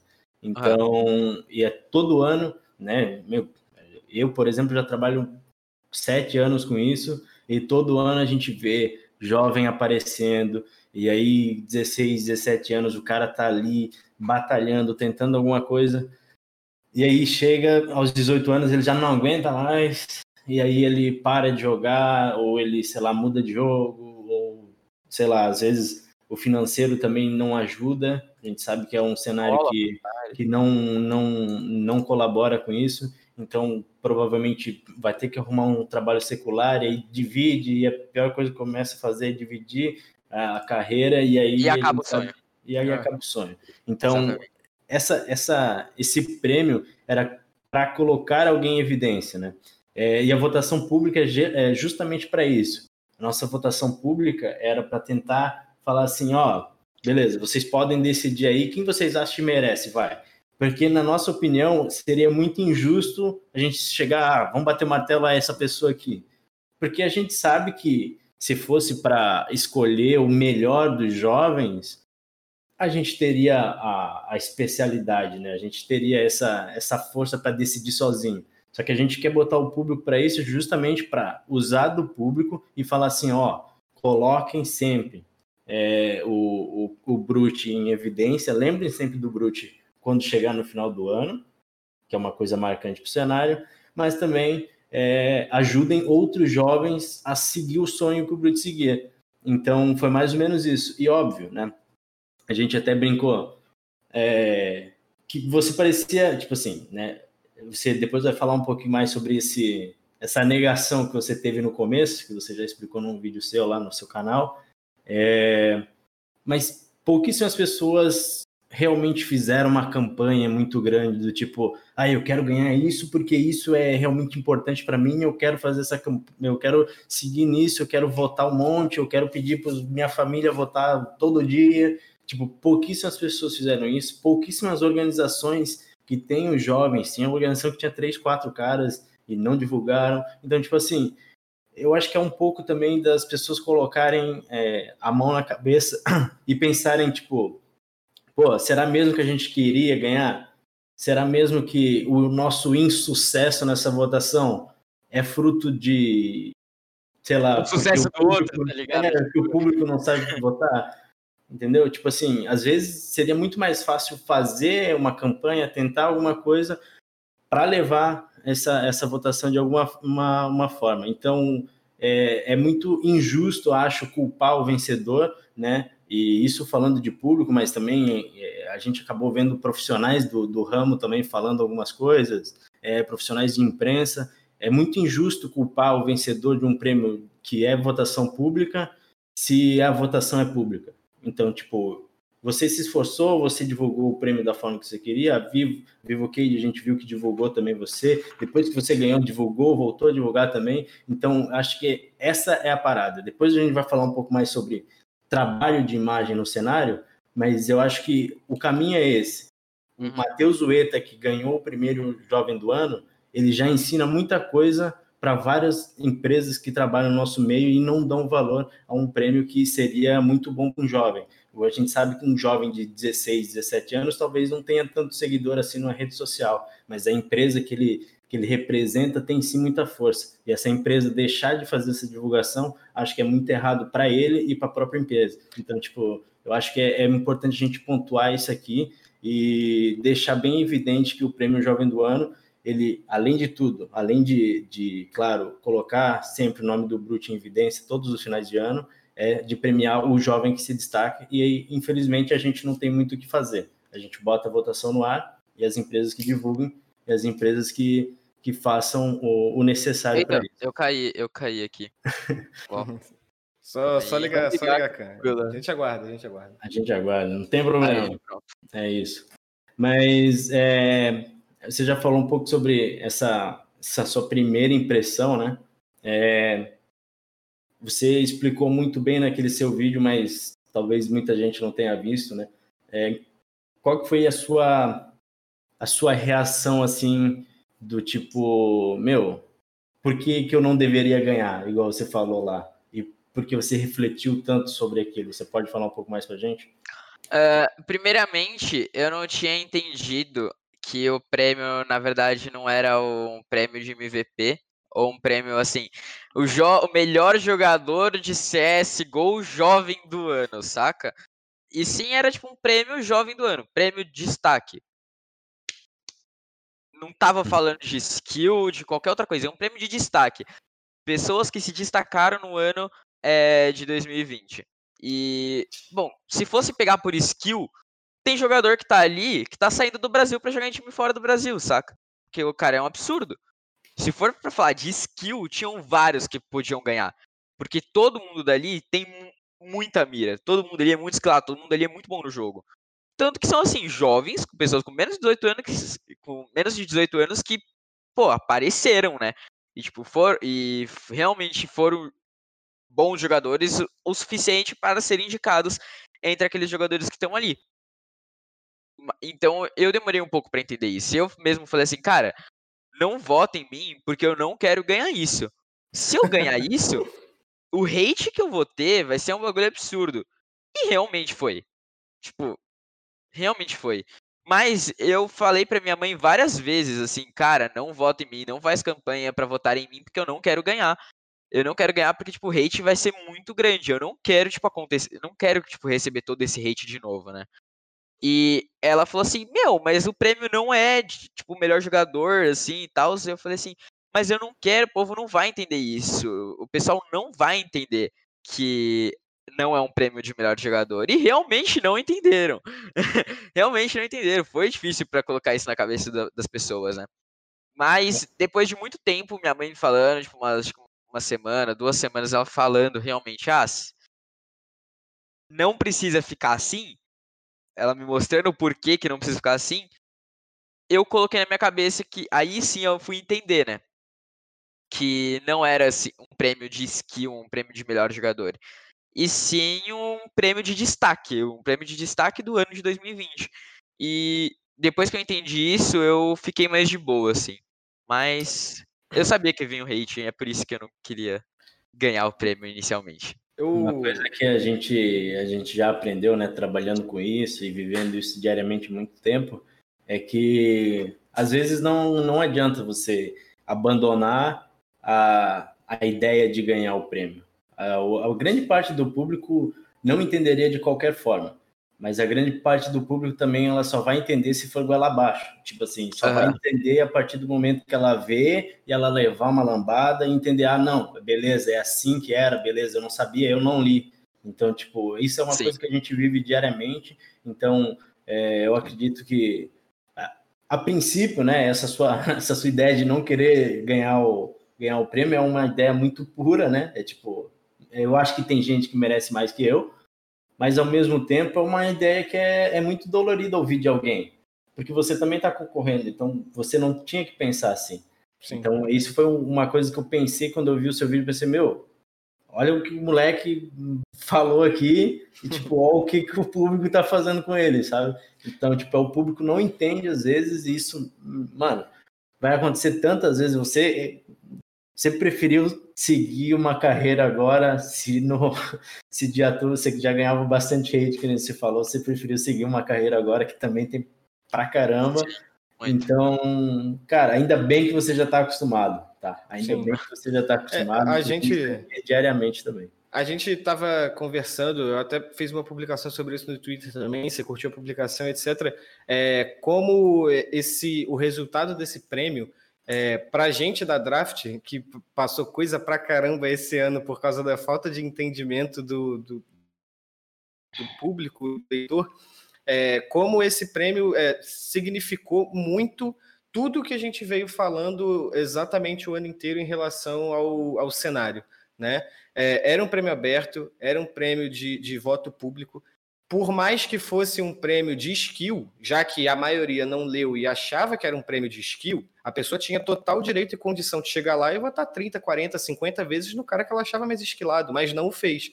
Então, esse, esse, o resultado desse prêmio e o hate que veio depois, de forma é, extremamente injusta, foi resultado de uma comunidade que a gente veio vendo durante o ano inteiro que é, perdoe o Golfo pelo que mas só fazia questão de reclamar. Então, é, era questão de você queria que outro jogador ganhasse? Parceiro, entra no link, vota e vai torcer para o seu cara que você que você torceu, que você votou vencer. E aí sim você seria recompensado por aquilo. Mas a gente sabe que, infelizmente, tem uma minoria, e eu digo, Eta, de verdade, como eu já falei isso para o Betinho, para o Golfo, é, é uma minoria que faz o ataque, só que a maioria, quando lê o ataque sendo feito, evita se manifestar para não sofrer o ataque de volta.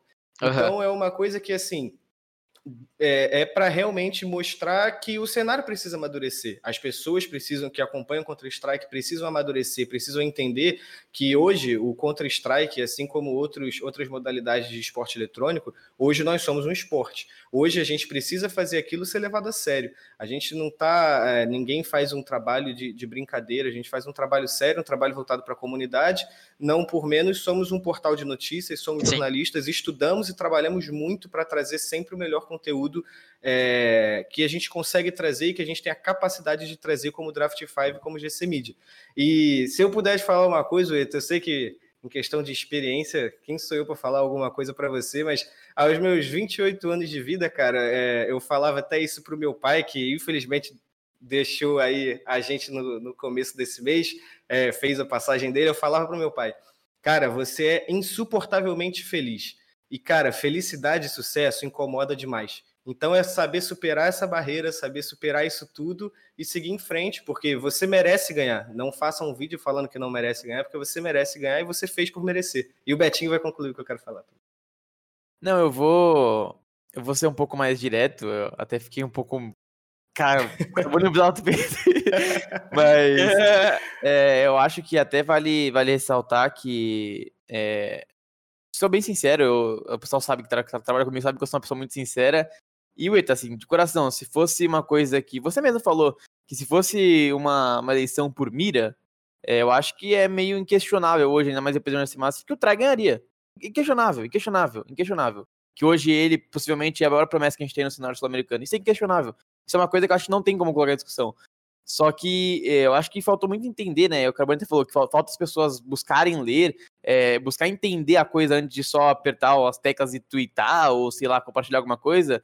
Estava escrito claramente que é, aquilo lá não é o, o, pelo que a pessoa conquistou, né? Ah, é o cara mais Sim. vitorioso, o cara com maior rating 2.0 na HLTV. Não, é o jovem do ano.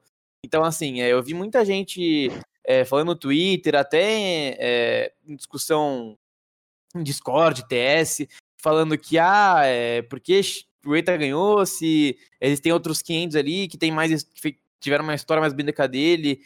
E aí eu parei para entender assim, é, como que a pessoa mede a dificuldade ou a história de alguém, saca? Como é. que uma pessoa fala assim, tipo, ah, vou pegar um exemplo, sei lá, o Jorginho tá aí, o Jorginho tem uma história muito mais complicada, porque ah, ele foi quicado de três times seguidos, e aí ele tá aí, ah, ele merece ganhar. Só que aí ninguém lembra que o Eita lá atrás era nível 10, era ator, e aí ele era nível 15, e aí em três vezes ele chegou na Liga Dell, e ele foi pro close de Qualified Master, sendo que vários times de elite que estão aí há tempos não passaram. Então acho que assim, é, não tá no meu direito medir a história de alguém dentro do jogo, dentro do ano, para ganhar tal prêmio. Então acho que é muito injusto e muito ignorante a pessoa querer medir a sua história ou medir a história, sei lá. É, a, a, gente pode falar aqui, o Trai foi o cara que ficou atrás de você, por exemplo, que tava colado com você. Se o Trai ganhasse, talvez pudesse ter alguém que tava torcendo pra você que fosse lá falar mal do Trai, por exemplo. Porque sempre vai ter isso. Foi o que o uhum. Carbone Gol falaram, sempre vai ter gente pra tirar pedra em você quando você deixar alguma coisa escapar, ou sempre vai ter gente que vai querer ver o seu insucesso e não o seu sucesso. Sim. Então, acho que, no final das coisas, eu acho que a, até a sua mãe falou ali no chat que gerou uma discussão no cenário. Então, acho que talvez é, isso tenha amadurecido, eu espero ter amadurecido muita gente que quis falar sobre. É, e espero que para os próximos anos também o pessoal entenda e fica até o recado, que aprenda a ler, né? Que aprenda a ler e antes de querer falar qualquer coisa, leia, entenda também a história. É, e como o Gol falou, se quisesse que outra pessoa ganhasse, era só votar. Se alguém tivesse feito 15% do que sua mãe fez, por exemplo, estaria lá no topo brigando. Então é, é muito fácil falar, mas é difícil fazer. É, até então, porque é, é, é aquele triste, negócio. Cara.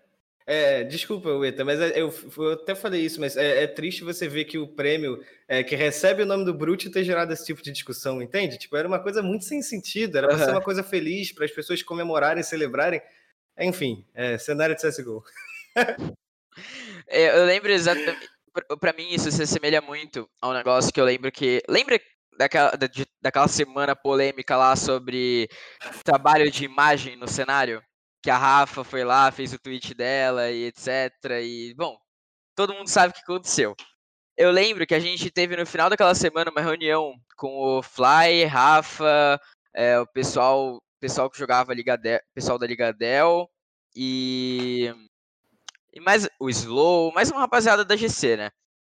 E eu lembro que a Rafa falou que uma coisa que me marcou muito, falou que assim, poxa, pede tanto que tenha um, um reconhecimento a mais né, no cenário, é, um reconhecimento maior no cenário, mas, poxa, vocês que provavelmente acompanham de perto, quantas pessoas que estavam indicadas lá não deram nenhum RT no negócio? Tipo, não, não deram nenhum RT na votação do prêmio.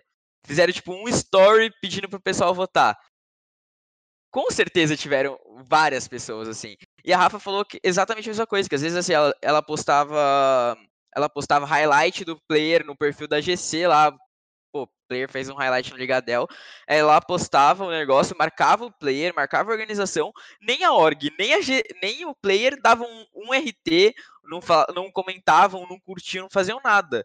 Aí ela falou assim, é por isso até mesmo que a gente parou de, co de cobrir a Ligadel, né? Ela falou assim, ah, eu parei de fazer a cobertura da Liga Dell. E eu acho que isso se assemelha muito, assim, a rapaziada, tipo, gosta de criticar, mas, ah, fez, tipo, tentou fazer igual, saca? Tentou, tipo, pô, votem aqui e tal, ou mandou pro pessoal da família para votar. Não, tenho certeza que a maioria não, saca? Tenho certeza que a maioria não. E, e o voto era popular, e a gente aqui em casa, a gente, tipo, a gente desde sempre teve uma estrutura muito grande de trabalho de imagem e tal. E, poxa, ser indicado por um prêmio desse, a gente fez campanha assim, mano, tacou em grupo de fãs e etc. Fãs, meu, falando assim, cara, a gente tem que fazer o Matheus ganhar isso aí, tipo, fãs criando perfil no Steam pra, pra, pra, pra conseguir votar. E eu não tenho, tipo, ah, problema de falar isso, porque eu me sinto orgulhoso, saca? Eu falo, caralho, a rapaziada, tipo, fez, criou perfil no Steam pra votar em mim, mano. Tipo, minha família criou perfil no Steam, meus fãs criaram perfil no Steam pra votar em mim. Pô, da hora, fiquei muito feliz. E eu acho que isso é o. É, essa que é a parte que me deixa feliz de tudo isso, né? E, Contestável. e só pra, pra piorar a situação dos haters aí, né? Matheus Ueta só tem 16, né? Tem mais uns, pelo menos mais um ano aí para concorrer de novo, né? Então, se não querem que ele ganhe, tratem de votar no ano que É vem de isso novo. aí, gente. Isso aí. É, mas é, é, é bacana essa, essa parte que você. Bacana pela, pela discussão, né? Triste pelo teor. Triste pelo fato, sim, tipo, pelo pelo- que aconteceu, mas acho que pelo menos criou, criou uma discussão necessária no cenário num momento que, assim, é, que veio o ano inteiro falando sobre essa mesma coisa de toxicidade, toxicidade, de toxicidade. A GC trabalhando, tipo, várias campanhas diferentes, eu vi o ano inteiro a GC trabalhando essa questão de a comunidade ser muito tóxica, e acho que pelo menos é, criou mais uma vez uma discussão sobre isso, e que, assim, pode não ter feito uma diferença absurda, mas pelo menos algumas pessoas conseguiu influenciar para que as pessoas pensassem de uma maneira diferente, e se valeu, pelo menos para isso, valeu a pena, na minha opinião, assim. É, e, e sobre essa discussão também de, da imagem aí, cara, essa discussão, ela não é de agora, tá? O que a gente já cobrou, mano, o que eu já fiz, mano, se pegar aquele é, busca avançada do Twitter lá e botar no meu perfil e ver quantas vezes eu pedi para o cara colocar o nome inteiro, o nome inteiro na GC ou no Twitter, o nome inteiro, mano, Matheus Ueta. Os caras não se dão ao trabalho de botar o nome inteiro no Twitter, cara. E eles querem agora reclamar que, ah, que a mídia não dá projeção para Liga Del, ah, que a GC não trabalha a imagem dos caras. Mano, você usa foto de anime no seu Twitter. tipo Deixa assim, só o nick, não bota nome, idade, Instagram, Twitch. não bota É, nada. é, é assim, tipo, é, é É a Nick foto FPS. de anime, é, a- Nick a- FPS. é Nick FFS, a, a foto de, a, foto de anime é CSGO Player 4 e, no- e organização. Isso quando tem, né? Isso quando Exato. tem pelo menos isso, tipo. Exato, exato. Não, eu. É, mas- vai, vai concluir, Golf? Pode concluir. Posso concluir? É, não, é só falar que esse. Eu acho que é, é nesse momento que a gente vê assim, né? É, beleza, o Matheus Ueta ele tem um sonho que é muito grande, que a gente sabe que é muito. O, o cenário de CS é muito complicado da gente conquistar coisas enormes, né? A gente tem que sonhar muito, tem que batalhar muito para chegar lá. Né? Uhum. Mas a gente sabe que mesmo que o Matheus Ueta não traga um Major para o Brasil, como é o sonho do Matheus Ueta, ele traz muito aprendizado para o cenário. Porque esse aprendizado de como trabalhar a imagem, como se portar profissionalmente diante de uma votação, como se portar profissionalmente é, quando a mídia te solicita alguma coisa, eu acho que isso são aprendizados que você consegue trazer que o pessoal que está começando agora, ou o pessoal mesmo que está aí com 26 anos, que está 10 anos jogando CS, que ainda não sabe fazer. Tem jogador aí, meu amigo, que é multicampeão, que a gente não consegue fazer uma entrevista porque o cara não consegue fazer elaborar duas frases. E tipo assim, o que, que a gente vai fazer?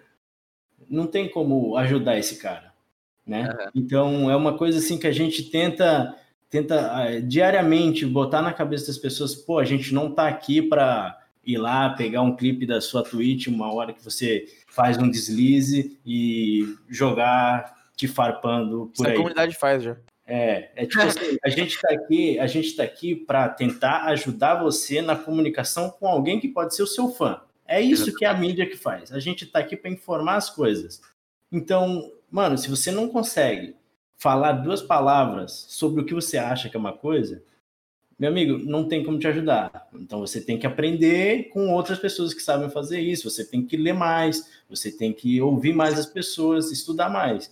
Então a gente, cara, a gente, a gente começa a chegar agora no final do ano, né? Começa aquela época de ah, desejo para 2020. Mano, meu único desejo para 2021 é, cara, a comunidade, os jogadores olharem melhor para a mídia, olharem melhor e pensar, pô, mas eles não estão aqui para puxar a gente para baixo, para usar de, sei lá, é, é, é, situações pejorativas para a gente ou qualquer, qualquer coisa do tipo.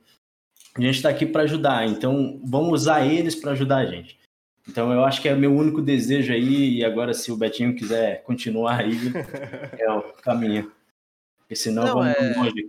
Você falou muito do que eu concordo, eu acho que concordo de pé a cabeça ali, que é, você, assim, você pode colocar, eu vou só até um pouco menos radical, assim, você pode colocar uma foto de anime às vezes para brincar no Twitter, mas você não precisa colocar foto de anime e colocar Jorginho FPS ou Jorginho CSGO. Só você pode botar vezes para brincar, mas deixa seu nome lá, deixa os dados. É, e gente, o pessoal tem que entender que é, a gente não precisa falar isso porque o ETA ele pode dar aula pra gente sobre isso. Mas o pessoal precisa entender que você, a gente falar isso não é não vai mudar nada pra gente, de verdade, assim. Vai atrapalhar a gente de fazer uma matéria, sei lá, de aluno do time, mas a gente pode muito bem colocar o seu nick e acabou. A gente não tem a obrigação, a gente faz o que a gente quer ajudar. Então, eu acho que tem que deixar muito claro que você deixar Jorginho FPS uma foto vai estar tá prejudicando você. Imagina uma org grande, ah, eu quero contratar o Jorginho, só que aí o Jorginho não tem. Como é que eu vou falar com o Jorginho? DM fechada, é, não tem e-mail, tem é nome. É Jorge do que, né? Jorge é, do que isso? Você bota Jorge, Jorginho, FPS, sobrenome você deixa assim. Jorginho aqui. Eu tava, eu, tava vendo, eu tava vendo lá o, o, negócio do prêmio, na hora que eu vi assim, tipo, tinha uma rapaziada que não tinha foto, assim, no, no negócio. Eu falei, mano, não é, não é possível que a draft não, não, não, não colocou a foto dos caras. Só que eu parei pra pensar, eu falei, mano, essa pessoa simplesmente não tem uma foto, tá ligado? Não, a gente se esforça. A gente se esforça muito. O cara não, não, tem uma foto na rede social. O nosso, tipo... nosso design, cara, é papo de fazer montagem com a, com a cabeça de um, a camisa de outro pra tentar. É, eu tô ligado, cara. É ligado. difícil, cara. É difícil. Não, mas é especialmente para esse prêmio aí, inclusive é um, um grande elogio pra gente que a gente dá aí para uma grande parte da rapaziada que eles não tinham foto, porque, é, obviamente, muitos tem uma estrutura menor na organização, não pode fazer o Media Day e tal, e nunca foram para uma LAN, mas o cara se esforçou, não, vou mandar uma foto de lado, de perfil, na frente de uma parede branca, e os caras recortam, porque eles têm um designer, a gente tem um designer, vocês podem mandar que uma tá foto. no chat, inclusive, hein? Que, que tá no chat, recorta, TRZ tá aqui. a, gente, a gente recorta e deixa bonitinho você lá, não é difícil. Hoje em dia, qualquer celular aí, gente, barato, consegue tirar uma foto muito boa. Então Sim. a gente faz, nossa, faz tratamento, deixa a foto mega maior para poder usar. Tipo, é, é, muito simples trabalhar a imagem hoje em dia, porque a gente é. tem todas as ferramentas, na maioria das vezes gratuitas. Então, tipo. É, então, a ferramenta é muito, é, ela é muito próxima, né, da gente, tipo, é muito próxima. Então, eu acho que, assim, a única questão de você querer trabalhar a sua imagem é você querer trabalhar a sua imagem, sabe? Tipo, você, Exato. não é difícil, mano, não é difícil, tipo, você reservar, às vezes, assim, mano, 10 minutinhos do seu dia para o quê? Responder uma rede social, fazer um story para pra, ter contato com o seu público, twittar alguma coisa interessante, né? Não twittar uma farpa, twittar uma coisa idiota.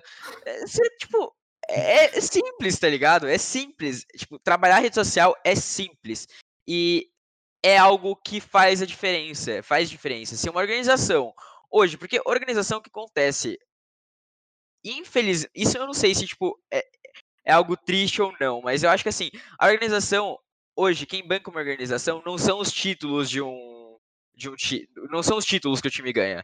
Não é tipo a premiação do campeonato, não. O que banca uma organização hoje são o quê? Os patrocinadores, é, os patrocinadores que vêm através da mídia que é trazida para a organização.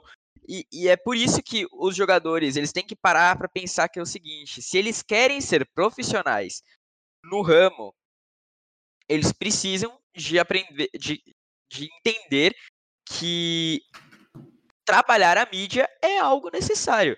Sim. É algo necessário, não é mais tipo, ah, um diferencial, não. Não é mais só um diferencial, agora é, é uma necessidade. É igual você aprender a falar inglês para procurar um emprego. Tipo, se você não tem o seu inglês, você não. Tipo, ah, você tem inglês, você não é diferenciado você só tá dentro do que tem que ter, saca? Se você sabe falar inglês, você só tá dentro do que você tem que ter. E eu acho que isso que é o, o, o, o principal, assim. É muito necessário que o nosso cenário hoje aprenda a trabalhar a própria imagem. Porque entre um player que trabalha uma imagem e outro player que não trabalha a imagem, a organização, na hora de contratar, vai olhar com olhos. Já vai partir de um, de um princípio muito mais avançado com o player que trabalha em imagem, que tem uma mídia, e isso para a org em si é muito bom, porque para ela, às vezes ganhar o título, só ganhar o título assim, não vai bancar ela. O que banca é o patrocinador, é a Razer querendo querendo ver lá o. Querendo ver, tipo, o jogador usando o, o, o fone dela nos stories, sabe?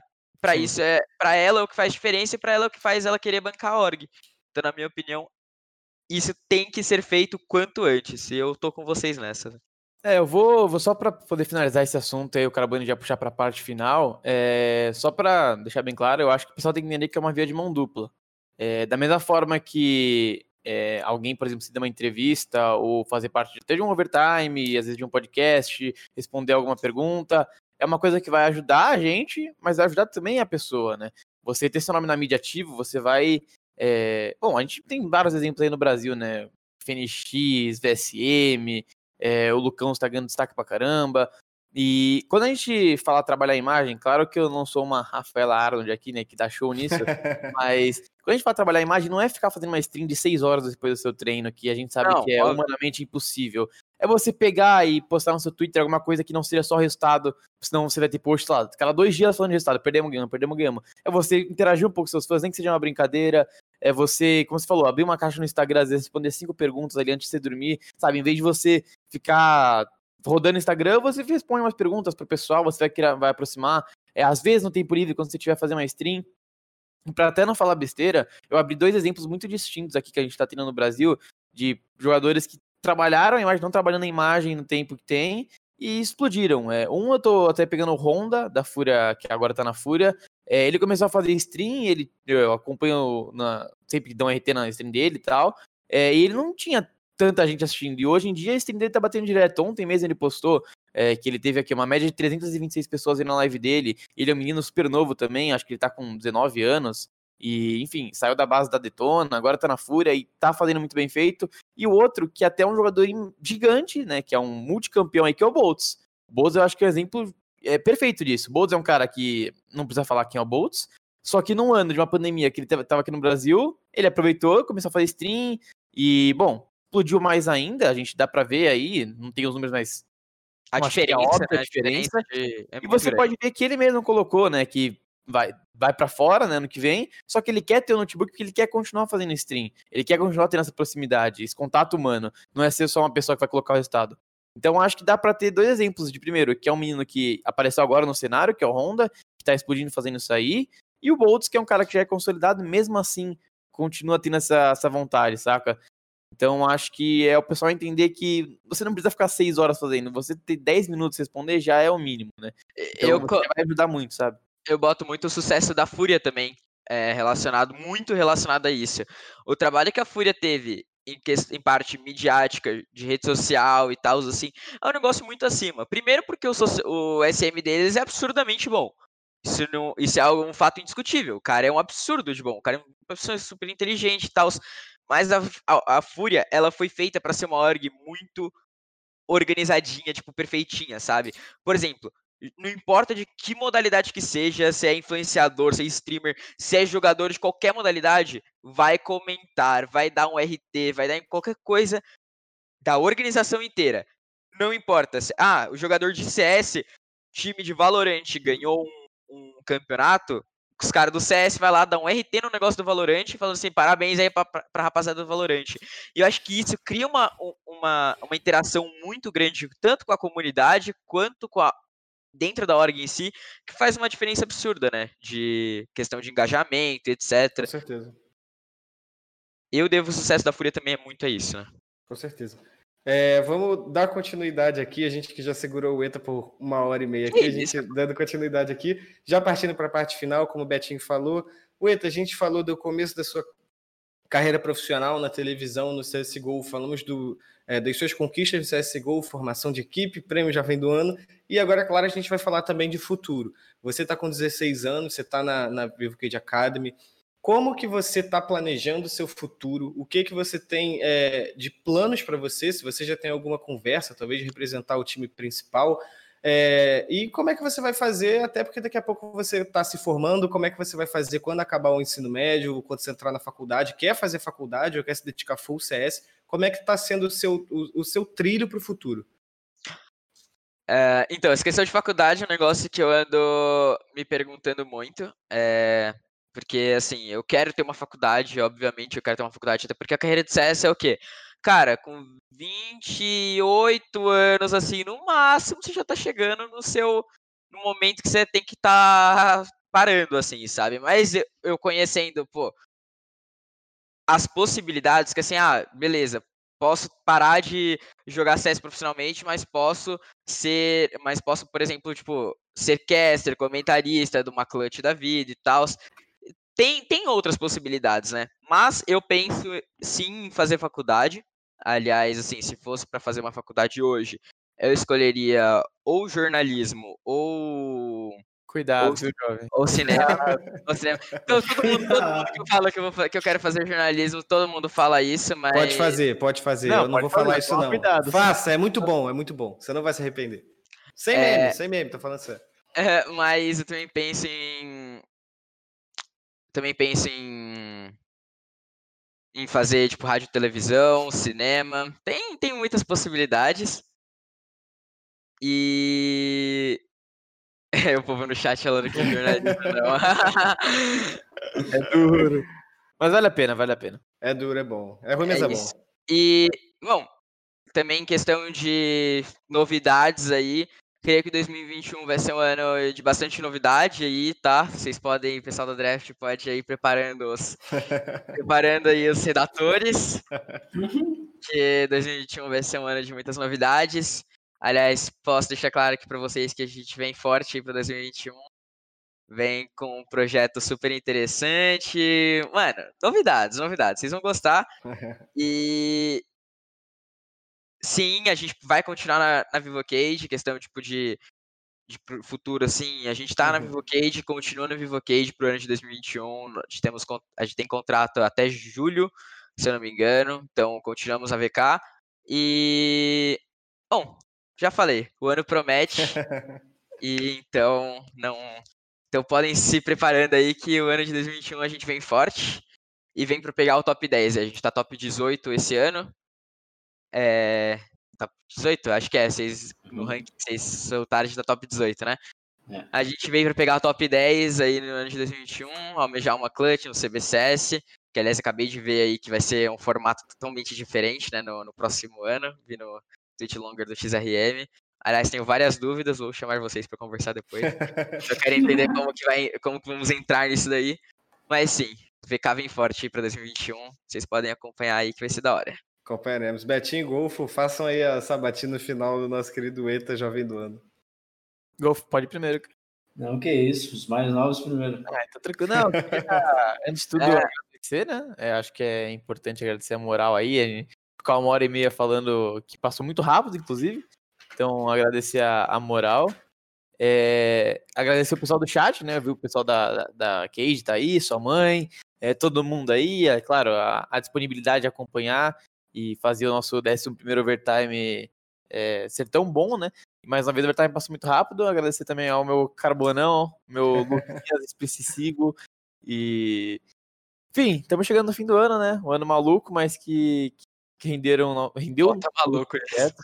E Overtime foi um deles, a, a Kid Academy foi outro deles. Mas que o ano que vem seja melhor aí, que a gente possa ver um Etinha jogando uma lã, imagina? Gritando. Como eu queria. Eu queria. É, esse, ano, esse- esse ano era pra ter jogado, cara. Nosso time foi classificado pra. Nosso time foi classificado Contra pro as lendas, BR Cup, né? Pro, pro encontro das lendas, mas. Infelizmente. Nossa, tô triste. Queria É, Você já jogou Malan, pô, a Go for Game lá. A gente tem foto, inclusive. Verdade, do- verdade. Go for Game. Eu joguei já. Fiz um clutchzão ali da minha vida lá. cara. clutch da minha vida ali. Auge da minha carreira. Vai ter mais, vai ter mais para contar. Antes de, de chamar o Golfinho e antes de me despedir de todos vocês, claro, é, eu quero falar para o pessoal que está assistindo a gente na, na Twitch ou ouvindo a gente também no podcast, que a gente também vai pegar os melhores momentos dessa conversa que a gente teve aqui com, com o ETA, vai colocar no, no canal do YouTube, PicFlow Podcast, como a gente gosta de falar. Então, vocês vão ver tudo lá. É, pode acompanhar, vai ter o ETA falando sobre o futuro, sobre o passado, sobre o presente dele na, na VK também. Vocês vão ver tudo lá. Golfinho, vou agradecer o Beto primeiro. Obrigado, Beto, pela sua presença aqui. É, obrigado a você também, Golfinho. Você é mais um integrante indispensável, eu diria, da nossa equipe. Que isso, você me chama de golfinho, ninguém entende nada. é... Não, mas é, queria agradecer, né? É, chegando mais um, um, final de programa aí. É dia 22, então aí a gente não pode esquecer de desejar o nosso Feliz Natal. Né, Feliz Natal. É, informar também que a gente não sabe se vamos ter mais um programa, a gente planeja, mas vamos ver aí. Inclusive, se você tem indicação de candidatos, pode marcar a gente lá no Twitter agora. A gente tem um Twitterzinho aqui ou aqui, sei lá, aí na overlay. Pode ah, marcar a gente. assim, ó. Pode, é, pode marcar a gente aí no Twitter e falar quem você quer. Só não, não chama um, um Só não indica um convidado muito caro aí que é meio complicado. Mas é. mas pode, pode ir, o, Carbono já deu a cal já. Os cortes você acompanha lá no YouTube Game, Gamers Club Media TV. Lá você pode ver todos os cortes, não só do Overtime, tem também os cortes lá do nosso programa no, no Valorant. Então, se um dia também o ETA migrar para o Valorant, por mais que ele não queira, ele acha que ele hoje, um dia você pode ver ele lá. Mas também, ano que vem, esperamos aí que é, não tenhamos nenhuma doença nos colocando obstáculos no caminho. A gente espera aí ter os presenciais de volta e poder fazer muito conteúdo, que é o que a gente mais gosta de fazer, o conteúdo em LAN com os jogadores. Acho que é o que o pessoal também gosta bastante. Mas ESC5, quem sabe dessa vez o ETA acerte mais do que acertou. é isso, é isso. ETA, eu quero agradecer a sua participação aqui. Como o Golfo bem falou, Quero, a gente, como não sabe se vai ter mais um programa ou não, de qualquer forma, a gente já deixa aqui o nosso Feliz Natal para todo mundo, independente da crença, é uma data que o mundo comemora, então por que não? É, ou Hanukkah, né? Como tem alguns que gostam de chamar também. Então, feliz ano novo também para todo mundo. Esse 2020 eu acho que foi um 2020 de muitos aprendizados para todos é, de muitas oportunidades criadas e, infelizmente, em função da pandemia que assolou o mundo inteiro, de também muitas oportunidades perdidas para a maioria das pessoas. Mas a gente tem certeza que as coisas vão se recuperar aos poucos e a gente faz esse programa para tentar fazer é, o diazinho da semana de vocês um pouquinho mais feliz, para a gente rir, para a gente conversar, trocar uma ideia. E é isso que a gente espera passar para vocês. Ueta, muito obrigado pela sua participação aqui. Faça seu jabá, não que você precise, mas pode fazer seu jabá, fica à vontade também. É isso, rapaziada. Muito obrigado aí pelo convite. Quero agradecer vocês. Muito obrigado também, galera, que, que acompanha, que apoia, é, que tá sempre realmente ali de verdade é, acompanhando. Meus amigos, família, teammates, galera que não tá junto só na, na derrota, né? Porque, assim, no, eu, eu creio que nos nossos cenários, às vezes, assim, a rapaziada fica triste com as, com, as nota, com as nossas derrotas, mas é difícil ficar com as vitórias. Então, muito obrigado aí, galera, que também acompanha nas vitórias, tá junto comigo comemorando nas minhas vitórias. E, cara, 2021 promete, tamo junto. Valeu, geral, que acompanhou até aqui. E valeu, chat aí também. E é isso, rapaziada. Me sigam Ueta, estão perguntando onde você vai, onde vai aparecer seu filme, onde as pessoas quando, podem assistir seu filme. Cara, quando... lançou hoje, lançou hoje, é, todas as plataformas digitais, é, só não sai em Netflix ainda, tal, mas tem é, Apple TV, tem Now, Sky Play, Vivo Play, Telecine, tem todas as plataformas praticamente é aí para vocês comprarem o filme hoje. E o link do filme tá na, na minha bio do Instagram lá. O link para tipo, todas as plataformas, a, a Linktree lá tá, em to, tá no, no Instagram, beleza? É isso, guys. Tamo junto. Valeu.